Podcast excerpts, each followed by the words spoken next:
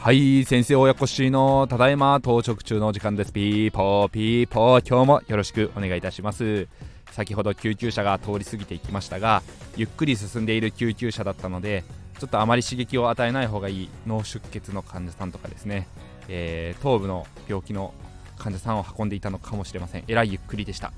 えー、なんでかというと揺れでガタガタとかですね刺激してしまったりとか血圧が上がると出血が悪くなることがあるのでゆっくり運ぶこともあったりします。はい。そんな豆知識です。それは置いといて今日は保険の勉強をしましたということをお話ししていきたいと思います。先日の不動産のことについてちょっと、えー、連続ですが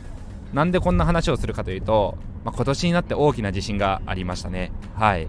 それでえっ、ー、とまあ、行為にしている保険会社さんの方から地震保険のおすすめというかご案内というのが届きましてそれであのお世話になっている代理店さんに連絡してみたんですね。で自分が当時入った保険は最初の1投目かなりコストにシビアになっていて月々のランニングコストできる限り下げたいなと。いうことでちょっとシビアになって地震の保険はつけてなかったんですね。はい。えーと保険屋さん自体は最初融資していただいた新金さんのご紹介で近くの大きい代理店さん紹介していただいて、え保険自体は、え、大手のマリンさん入ってるんですがその時は火災保険とあとはうちのエリアは大雨によ大雨による水害とかが多いのでその辺の、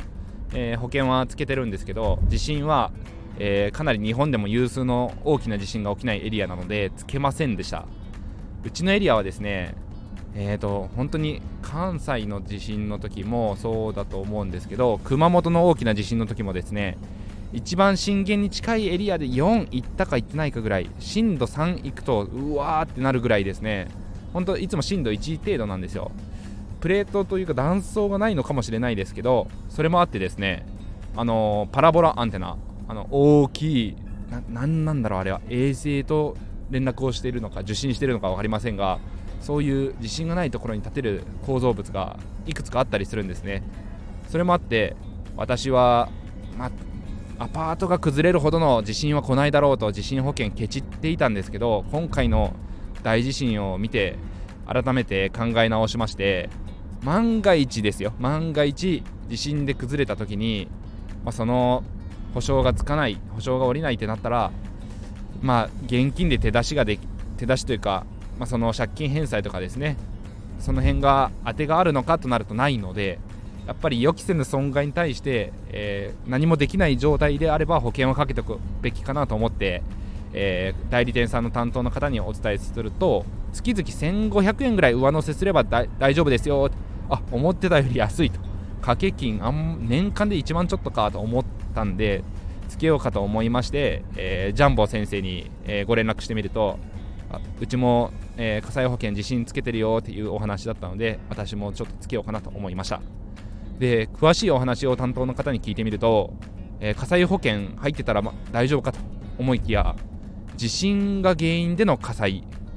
例えばですね、えー、地震が起きてしまった時に、え料理しているお家がありまして油の揚げ物とかしてたとします。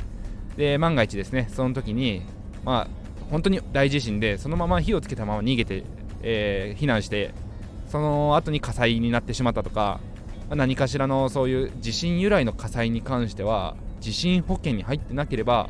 火災保険のその何て言うんですかね火事は、えー、保険が下りないということでした。初耳だったので、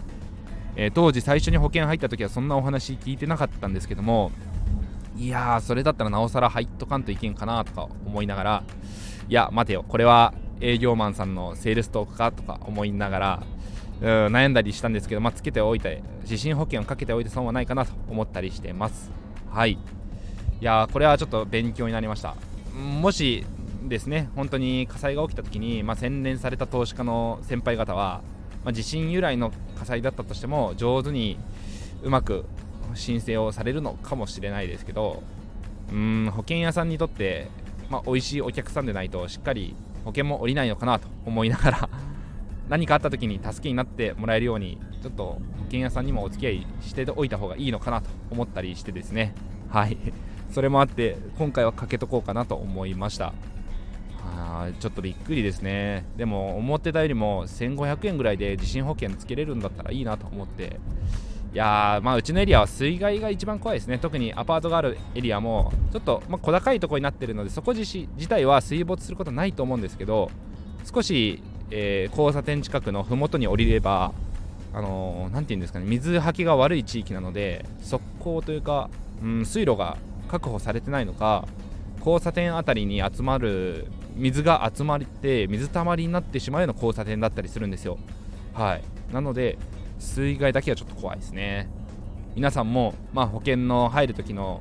まあ、条件とかもそうですけども保険入っておられる先輩方も保険の見直しとかですね是非ともされてみてはいかがでしょうか。それでは今日も聴いていただいてありがとうございました。明日からも頑張っていきましょう。バイバイ。